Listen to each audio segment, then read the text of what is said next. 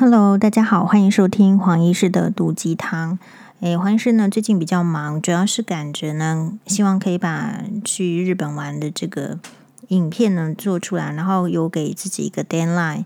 因为这个下半个月呢，我就要开始积极的准备要去高等法院哈，因为那个前夫有上诉嘛，那我们就要积极的准备。其实有时候都不想要积极准备，但是。哎，可能是看个性啦。我觉得人生的个性就是，呃，努力不一定有收获，但是不努力一定没有收获。就不努力的话，就是靠运气。那人活在这个世界上呢，就是你可以这个做决定做做看，那个决定不要做做看，其实都是操之在己。那只是说你现在如果说，因为我们。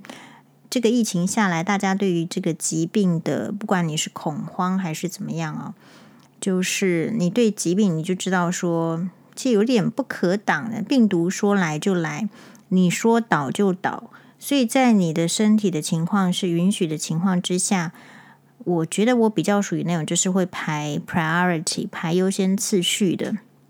所以有跟大家呢在直播报告过，就是我发现我自己从这个日本回来之后呢，就我对这个酸民啦哈，就是网友我我更这个下下狠手不手软，以前还觉得自己太心软，所以你要出去玩，你才会知道你此生还没有玩够，此生还没有吃够，所有的时间如果可以放在那些事情上，是会多好。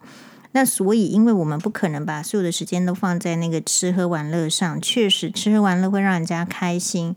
可是，如果你可以反方向的思考的意思就是，那所以我的时间应该放在哪里？我的时间不应该放在无端的被人谩骂，好，无端的被人这个喷脏水啊什么的，而就不喜欢他就封锁他。这个是因为我们的社会现代哦，越来越没有这个界限。那我们的网友就呃感谢他，就是回复我在在这个 Messenger 里面，他说：“黄医师，我是因为您才意识到应该反击，如何反击？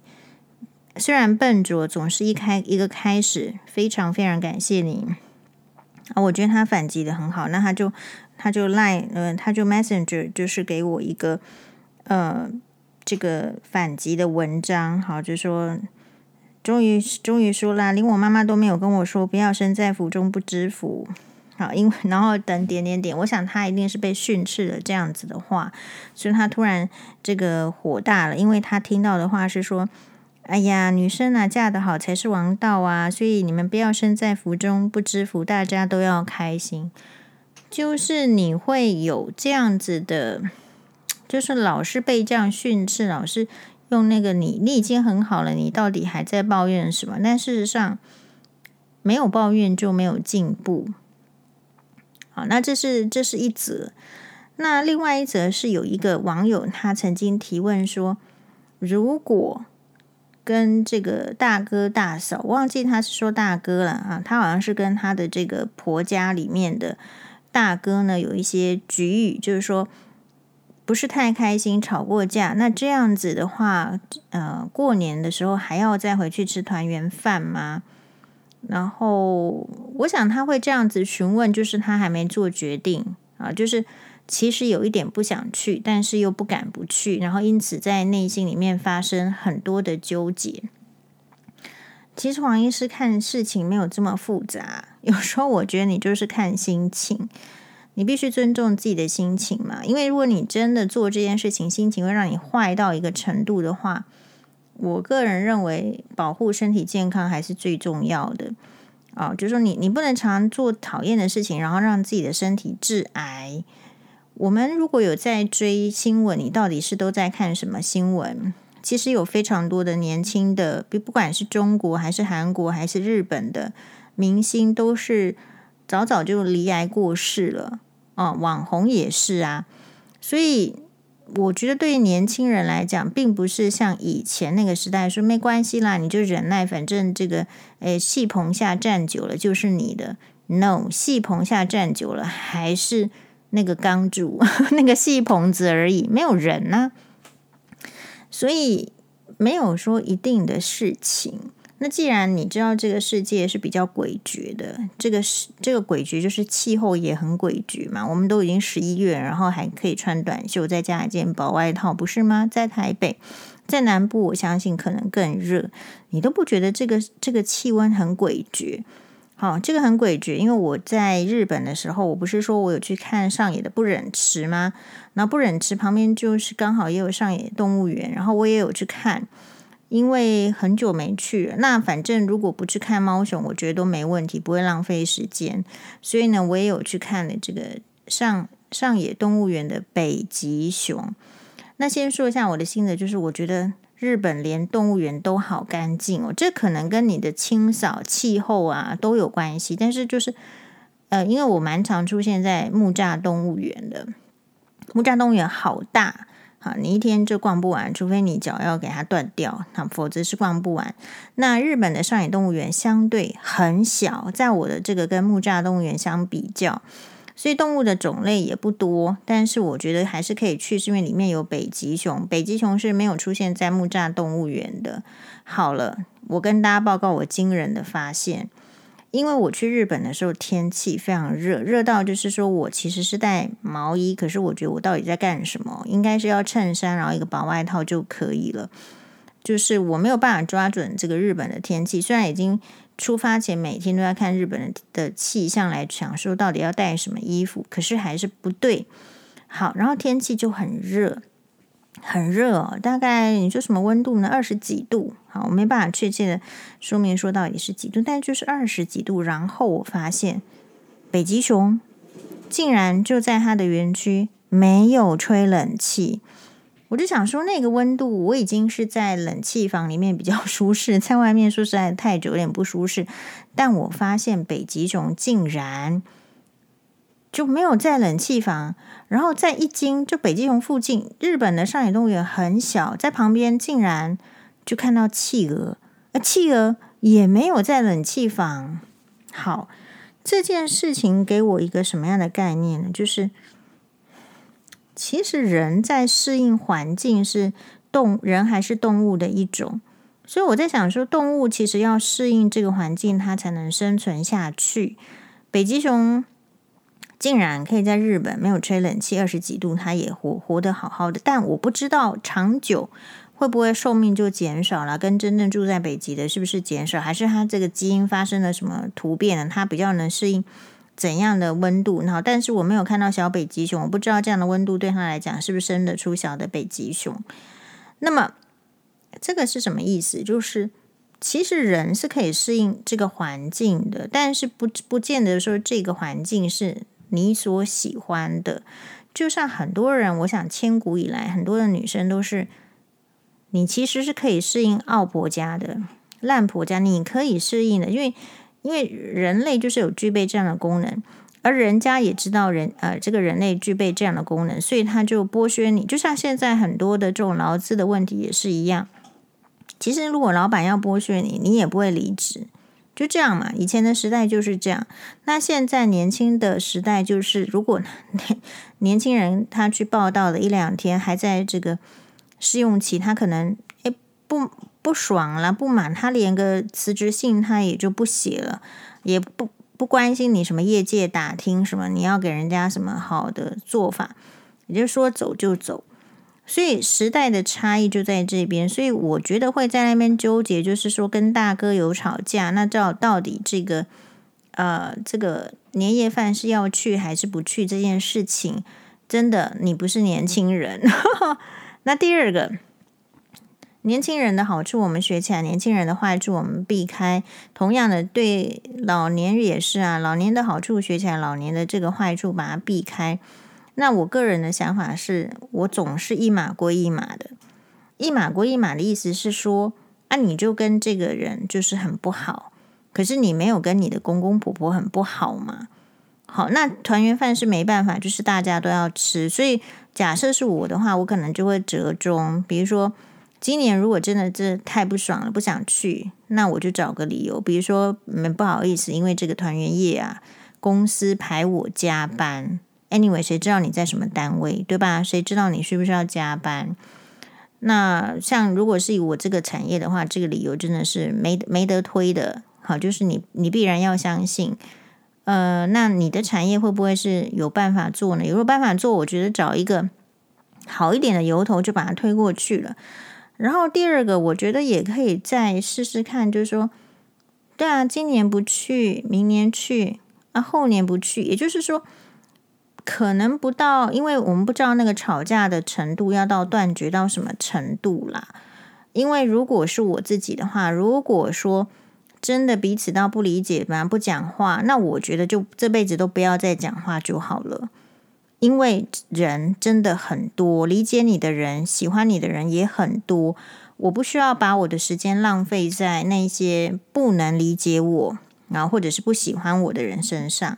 那我们提供给这个网友，他可能有追黄医师的粉砖，或者是没有。那一个高雄大橘为众女士推荐的必看的，你就可以了解你为什么会这样的一个，哎哎，这个 Facebook 里面呢的一个分享，在黄医师的这个分享里面有哈，他呢把它点进去，其实是一个良医健康网，在三日前。他的文章是这样子，我把它念出来。好，他的标题是《婆婆的心声》。好，浪子的心声。这个邓丽君唱这首粤语歌超好听，原原唱是许冠杰。好，那我们现在来看婆婆的心声。做牛做马，儿子却坚持搬出去。我做什错什么，落到这个地步？这个撰文者是啊，心理师与女人谈心事的。这个撰文者黄慧轩，临床心理师，而且这篇文章是二零一七年一月二十四日的。他说：“我儿子搬出去了，进门坐下来之后，他开口第一句话让我明白他略显憔悴的神情为何而来。”我接着道：“你知道儿子准备搬出去也有一段时间了。”他叹了一口气，知道归知道，但是真的搬出去还是点点点。心情很矛盾，我试着理解他内心复杂的感受。是啊，起先松了一口气，觉得不用那么早起，不不用想着晚上煮什么他喜欢的菜，不用看到他就担心他的身体跟工作。可是呢，到了晚上一个人的时候呢，就觉得心情很不好。儿子养了这么多年，却要拱手送给另外一个女人。我是做了什么才会落到这个地步？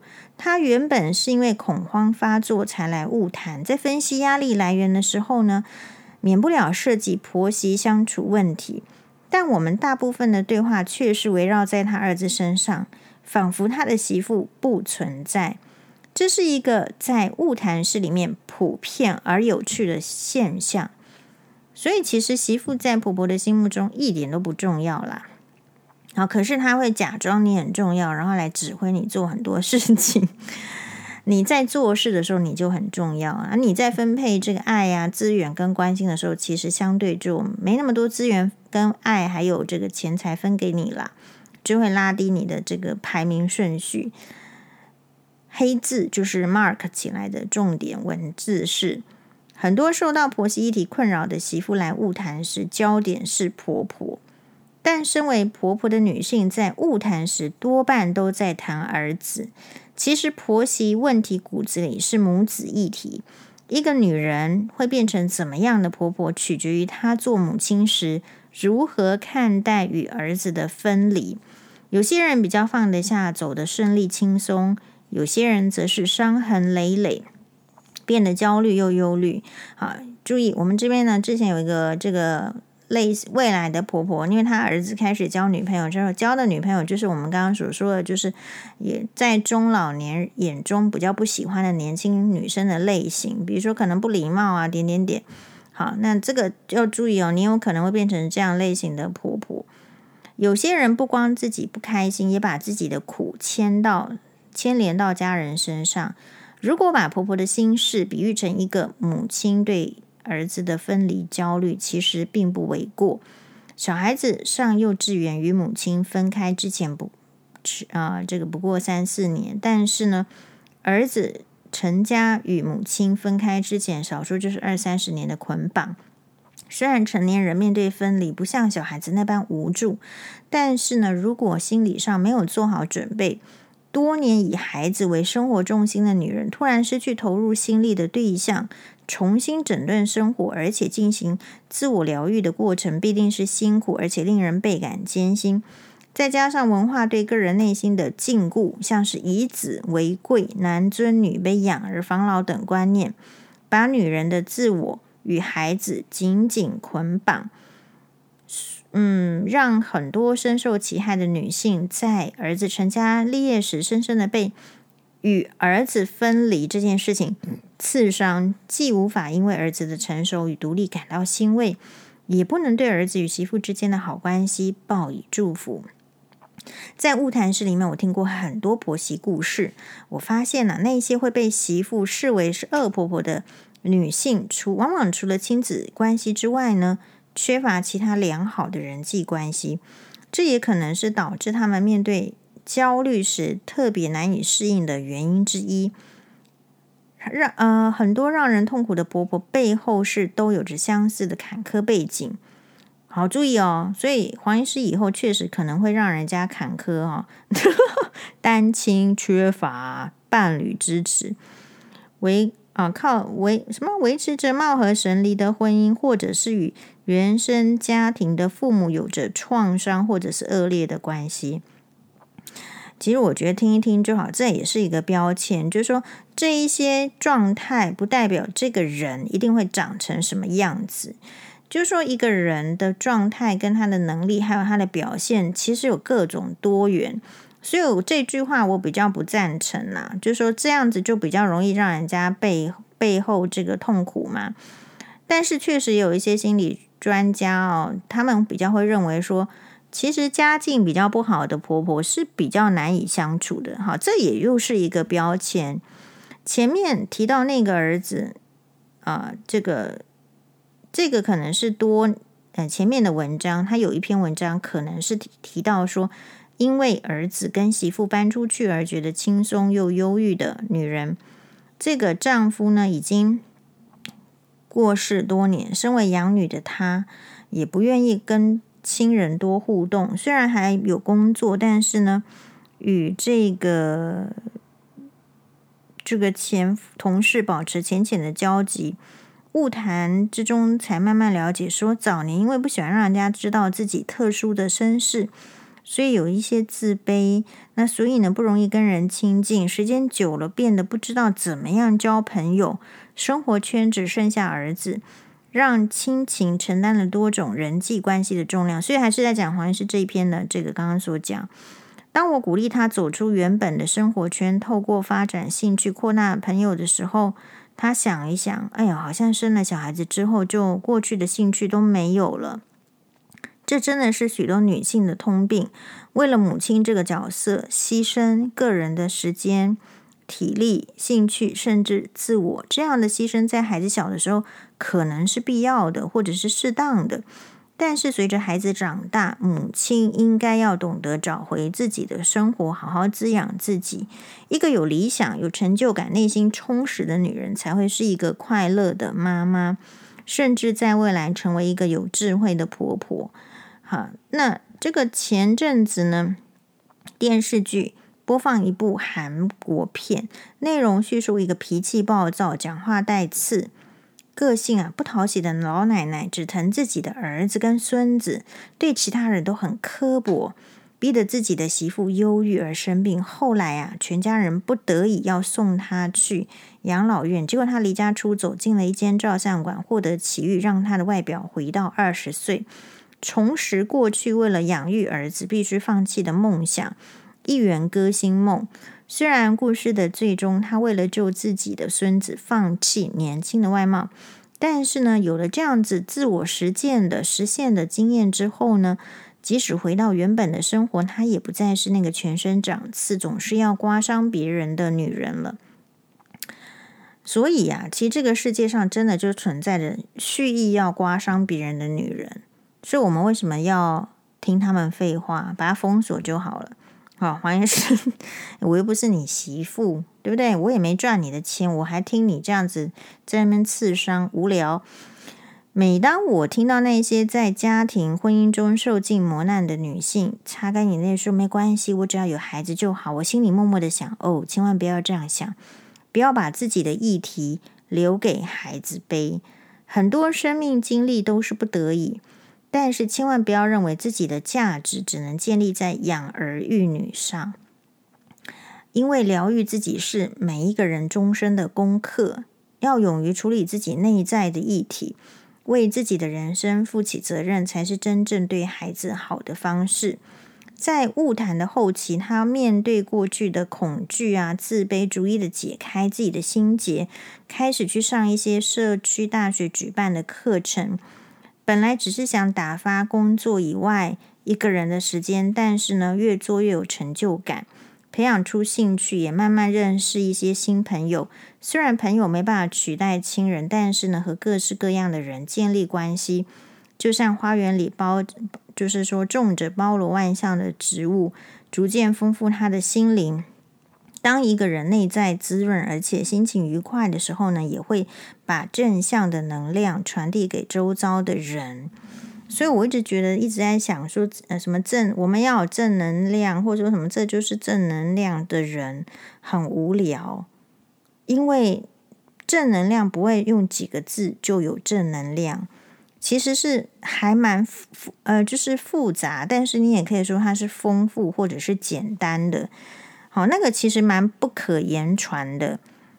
不管你现在是人家的婆婆还是媳妇，身为女性，我们是在一条相似的生命链上。我们总是被教导、被期待要为大家付出，以他人的需求为优先，以牺牲自我为美德。但一味这么做，确实很容易让我们受到关系改变的影响，难以消化因为对方独立而带来的分离焦虑。其实，照顾他人之余，我们更应该滋养自己。看重自己的人生规划，善待自己的心灵，因为你的小孩子长大了，或者是他总有一天长大的时候，到时候比起需要你的照顾，他更希望你能过得快乐。照顾你自己也是对别人好的一种方式。其实我觉得单亲家庭的这个单亲的这个妈妈哦，有一点是比其他家庭要来得强的。就是那一种不能够倒下、不能够成为小孩子负担的心，会比别人更强。那这个部分呢，可以成为助力，也可以成为阻力。但是我们尽可能把它变成是一个助力。所以黄医师从来不会觉得说需要假掰去听那些有有的没的，怎么来骂我，来怎么样。我要先不倒下来嘛，那我才能够这个照顾双八。常常，尤其辛巴欧巴生病的时候，我都会觉得说：哇，还好，我现在没有生病。好，如果我生病的话，他又生病，那我就不能照顾他。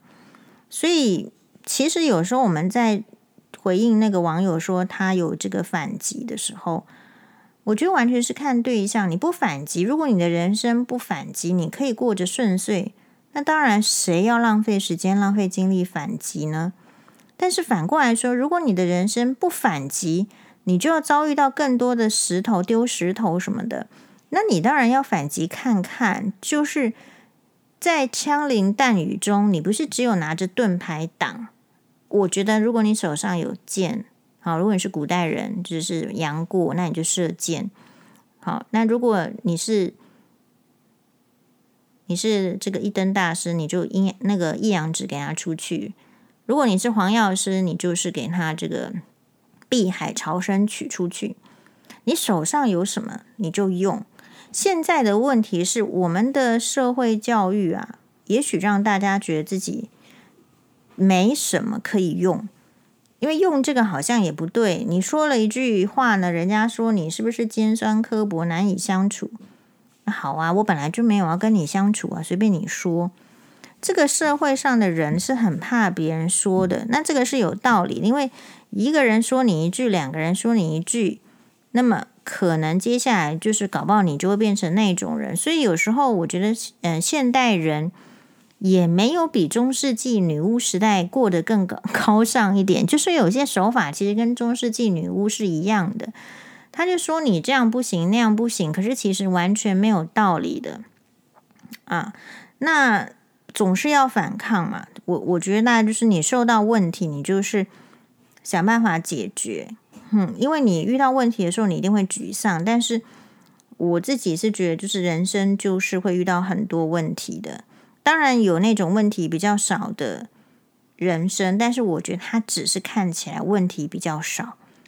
他其实一路一路在解决的问题，非你所想象得到。比如说，我曾经在医院，我看过一对这个父母亲，就长得非常男的帅，女的美，就是这样，都超越你所看到的任何的明星偶像，就是这样。然后家里又非常有钱，好，就是根本就住在这个，大家要知道，不是在医院很容易可以要得到一间单间的病房的。搞不好很有关系，搞不好怎么样？哈，不又不是说有一般般的钱就一定能住得到，还真的看运气。可是偏偏他们生的那个小孩就是 retinoblastoma 神经母细胞瘤，就是一个癌症。这个癌症只要长长出来，其实它的传统的做法就是一定是要挖掉眼球装义眼的。好啊，那没关系啊，就是装我们一只眼睛这样，还有另外一只眼睛嘛。之前的太皇普美蓬也是因为意外，所以有一只眼睛受伤，但还有另外一只眼睛啊。但是真的就是我，我那个时候才住院是第二年，然后因为刚好跟着主治医师这方面的权威医师，所以知道这样的事情。啊，就检查这个眼睛，还要再检查另外一只眼睛，没想到另外一只眼睛也是，那怎么办？对吧？后来这一对有钱人夫妻，就是我们主治医师，你你不太可能给他说你要你你这个时间点要决定两只眼睛都挖掉的，给你一个转介单去日本找某某教授啊，他们那边有在做怎样的方式，看是不是有机会保留这个眼睛。所以，其实我们遇到很多的事情，不一定是发生在自己身上，有时候是发生在病人身上。好，那所以我觉得，这个台湾这个社会啊，你比较，你比较就会会去很去看那些就是很粗浅的例子，很粗浅的例子，就是说他人生经验其实不是很丰富，然后所以他他就是偏见的很厉害，可是他不知道。可是呢，他不知道，他又觉得说他要来指挥指导大家。我比较主张的是，像我自己啊，你看讲这样子是不是有这个挡人财路？但也不是挡人财路，我就说有些事情你是真的需要花那么多钱去上那个课程，你到底是在上什么？就有时候你人生，我比较觉得是一花一世界。啊，你你实际上可以从你的生活中、周遭中看一看。比如说，我看的是医院的事情，那那么如果你是这个做这个 sales 工作，你你也可以看到人生百态。比如说，小包包教会我的是这个日本的作者叫横田真由子，她本身就是一开始的时候是在 GUCCI 做店员 sales 小姐。然后他就会观察他的客户，当然他一定很会卖东西，所以他后来就做到了店长。那后来呢，就是去做人家就是说人生建议职场的这种导师啊、顾问这样。那个就是你看到他的书里面写的东西，你就知道他真的会观察，真的有一真的有一把刷。你看，所以一个人要不都不讲话，人家也会。不把你贬得很低，可如果你一开始讲话，你写的字，其实人家就在在就就知道说，哇，你的水准在哪里，程度在哪里，就是只是你愿不愿意去表达。所以我认为那一些不敢反击的人，某种程度是说啊，也怕反击不成功，也怕人家知道我是什么样的水准，什么样的程度。就说如果你怕，就没有第第一步跨出去了。朱木告诉我们说。反正你要走前面这条路，你就是第一个脚步要跨出去，没什么好想的。好，所以我们的社会的教育会让你很多的停滞，你就是其实是不往前。可是你看那些无谓的鸡汤文也不会往前，所以大家就会变成就是很容易还是停留在那个那个环境里面。那么讲完前面的这一篇的这个文章的话，就是说高雄大学维仲女士啊。就是就是说为就是为什么觉得这一篇是怎么样？主要是你要去看这一篇下面的各种留言，就是如果你去看下面这一篇的这种各种留言呐、啊，你就会发现说，为什么这个婆媳问题还会再出现？就说，这个心理师他所提示出来的这样的老人 case，我们也要想说，我们老了会不会变这样？高雄大学的这种女士说，这个。你一定要转发，我说好，我来转发，而且我要 tag 陈老木，哈，陈老木就是我前婆婆。哎，事实上没有他的脸书账号啦，哈，我没加他，一开始就是保持的 保持距离，后来还是不行。其实这篇文章好是好在哪里？它完全描述了老人的奇葩观念。其实这就是真的是某一些婆婆的真实想法，不甘心，而不甘心。花了这么多心力、时间、金钱养大的这个儿子，难道就拱手让给媳妇吗？可是我们旁人是，嘿，黑人问号，你到底不不甘心在哪里？你不觉得女生妈妈无法接受小孩拥有自己的人生，认为自己才是小孩子人生的主人，在华人世界，不论你是哪个地方的华人，都很常见吗？好，那注我们说注意去看底下的留言是。其实很多留言你会看得出来，很多人赞同这样子的想法，对吧？所以那比如说里面下面有一个什么留留，还有另外一句话是说什么？竟然有一个妈妈，她觉得说女生女儿四十岁才能交这个男朋友，好，那要小孩子完成很多这个父母的期待，对不对？所以，其实你会遇到什么问题？你看看别人，其实也都遇到。这个就是你，你看一下那个社群的好处。所以有时候我觉得那种花钱哈去经营生活，你觉得是真的是，比如说参加团购或者是参加什么课程吗？我觉得那可能小部分是，但是。有时候不能让那些就是占据你的生活，因为那样子代表你还是没走出去看，你还是只是在看看别人的经验。那我觉得，如果要上课程，你还不如就是说说实在，我觉得以前哈，我觉得有一套书籍就是蛮打开我的眼界的，因为那个时候其实两岸还没有这个什么旅游什么，就是很少，还要申请还是怎么，反正就不容易。但是我们家就买了一套书，叫做《放眼中国》。那我觉得看那套书的好处就是，也许后来你念地理的时候，因为我们这个年代地理也都是中国的地理嘛，然后就好好读、好念、好理解。然后我觉得看一下那个别人的那个，你那个辉煌是怎么来的，会比较有感，嘿，比较容易产生。就是有为者亦若是。那你如果你如果常常看不够优秀的人，其实你的标准会不自觉的降低。这个是这个事实就是这样而已嘛。呃，所以我觉得有时候真的花费哦，因为现在通膨的时代，你要出去玩，你要去旅游，不管是在台湾也好，诶，出国其实花费是越来越贵。我大概不会说哦，一定要出国去旅游，然后从旅游中什么行。万里路胜读万卷书，我觉得倒不是这样，就是我会觉得要 balance，书也是看看，那么路呢也是要走一走。那么如果真的不能走，我觉得这个时代有一个最大的好处就是它是网路的。其实多看一些这个旅游节目是很好的。我我最近比较喜欢看，因为比如说像上次要去这个迪士尼，我就看这个迪士尼的节目，然后。你看到迪士尼就会有一些东京的那他旅游，那他就会介绍。你说今你不一定现在去，但是你就是看，然后做笔记。那将来哪一天，哎，这个时间允许了，金钱允许，然后就出发。其实那种准备梦想的感觉，蛮扎实的，蛮实在的。好，这个也就是生活中的另外一个转换，让你知道说，哎，人生是可以有这样的选择，或者说你你预计要什么。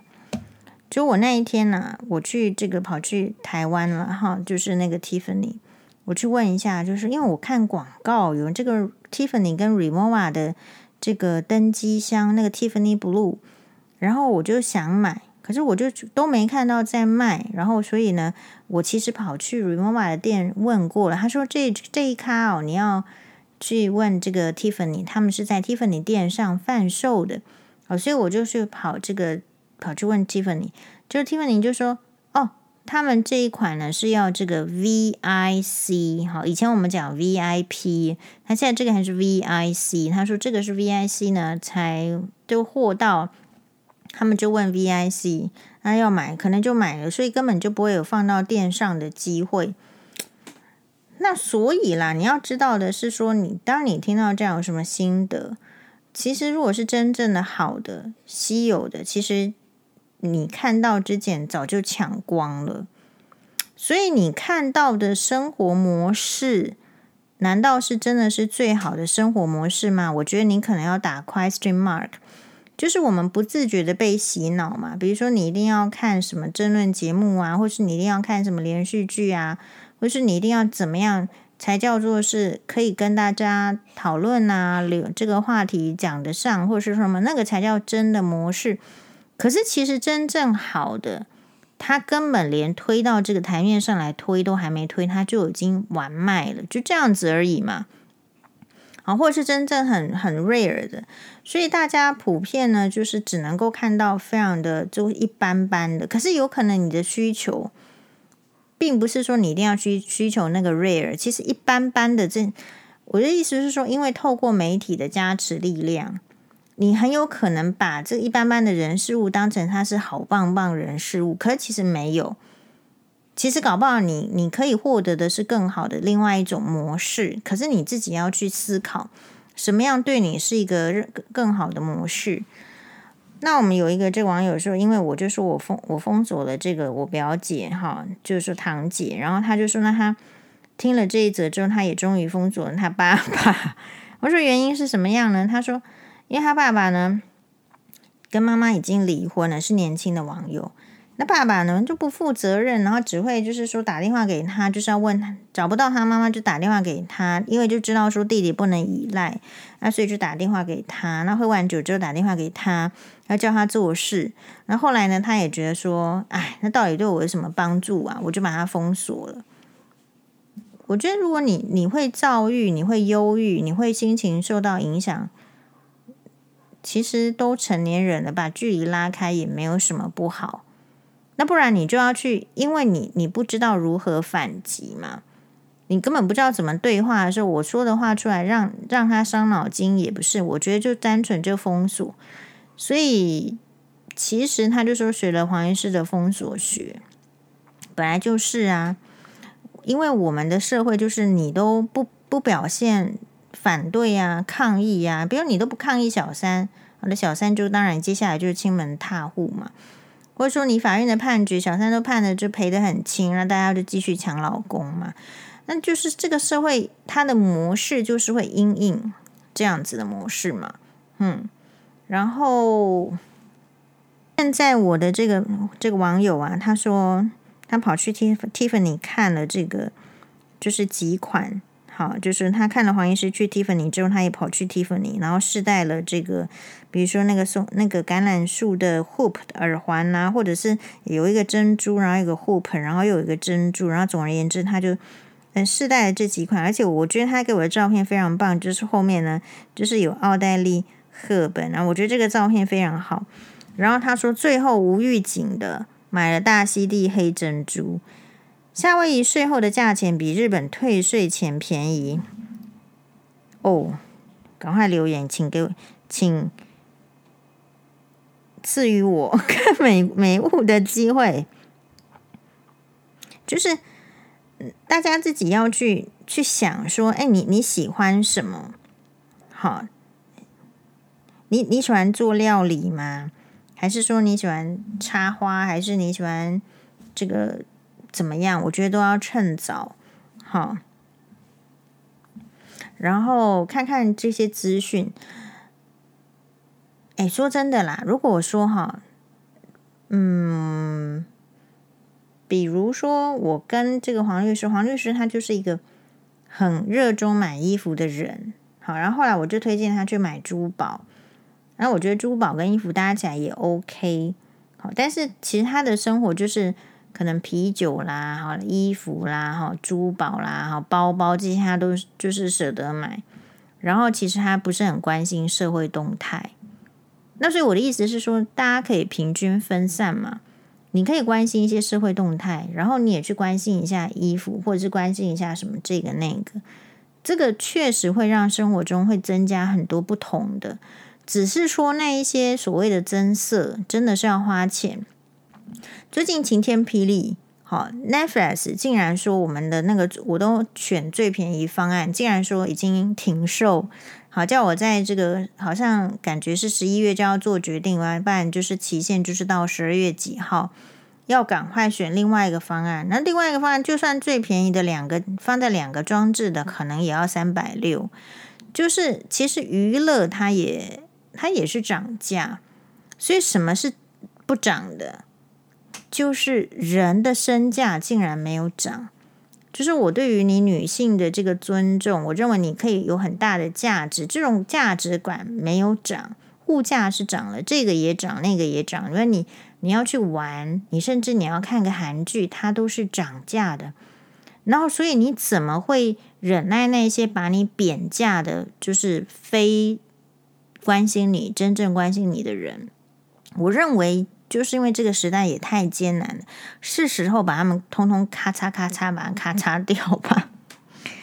你只好把你，因为你你要面对那个生活是更艰难的嘛。那物价通膨，你怎么会不艰难？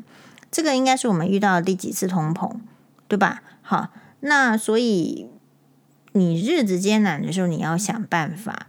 所以。第一个那个说要不要去跟大哥吃饭？什么吵架？我个人觉得就是看吵架什么的。好，假设说是真的跟你莫须有什么，你觉得你需要需要去把它讲清楚、说明白，你就去。而你不需要，但是你反正不想跟他讲话，你就不要跟他讲话。人呐、一定是都会有一些误会，但是我没有要去劝人家解除误会。因为如果没有解除误会的必要性呢，搞不好他跟你就没什么关系呀。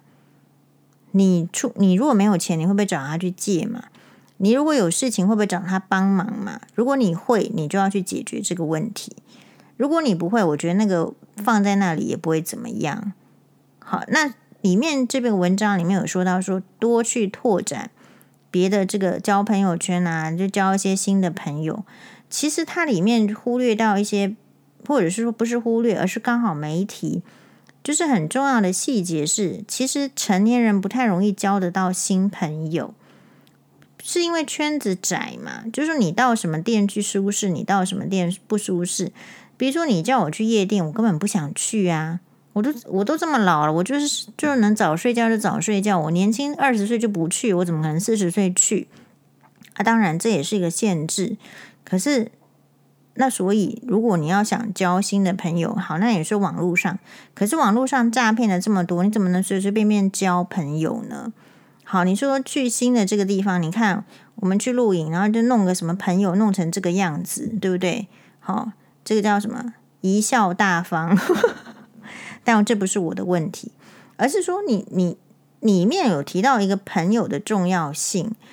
呃，其实我倒是。最近我因为我们都会有病人来嘛，其实年纪大的女性哈，不不不由这个小孩子来陪来一起看病，已经是一个趋势。我看到很多是因为我们的病人视力会不好，有人陪是比较好嘛。那所以我看到一个趋势是跟着闺蜜一起来，跟着其他朋友一起来。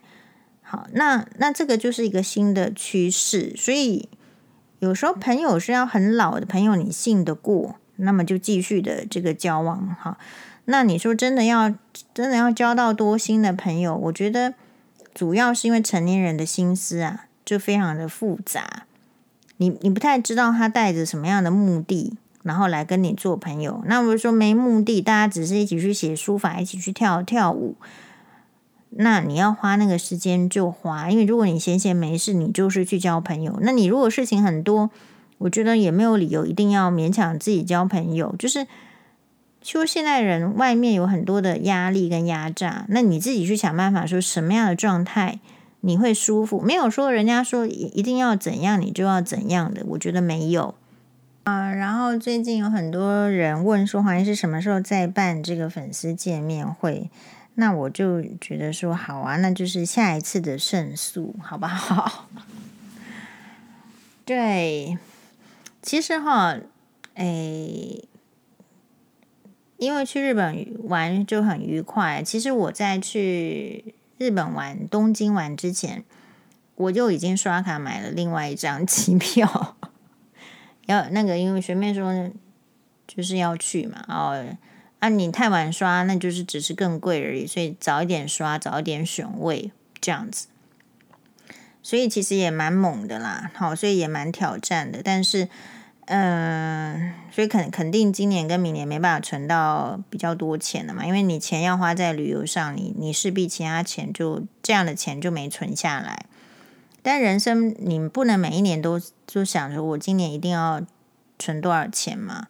有时候就是会有一些支出，而这种支出如果是对精神有益的、对身体健康有益的，我觉得偶尔还是得做哈。那对呀、你看他说夏威夷珍珠，那害我又想去夏威夷了。说 你你人看就不见得是说你百分之百有这样的能力。但是你看看这个，看看那个，然后去想说，我怎么样有这样能力，不是顶好的吗？嗯，他说原本结账白色的单颗珍珠，要走的时候看了一下大溪地的黑珍珠，大溪地黑珍珠比一般白色单颗哦还是。这个大了，他说补差额换了黑珍珠，成色比不上 Mikimoto 的，等去日本再去看白色的，这个是非常正确。就是如果你要成色差，你买黑珍珠；然后如果你要成色好，你买白珠，因为白珠那个亮泽度是不一样。我有一个同学，高中同学，他最近去冲绳，他竟然在冲绳的百货公司也买了这个呃珍珠项链跟耳环，因为日币低，所以大家就是就就买买买下去。好，那我们今天呢，呃的这个 podcast 就到这边。我下一集想要做的是介绍怎么玩这个东京迪士尼，因为我发现呢，我影片也不是很能够做出来那个感觉，因为我做影片的功力不是很好。那所以我试图来说说看，说怎么样去订这个饭店呢？怎么样去玩这个迪士尼？试图说说看，马丹尼。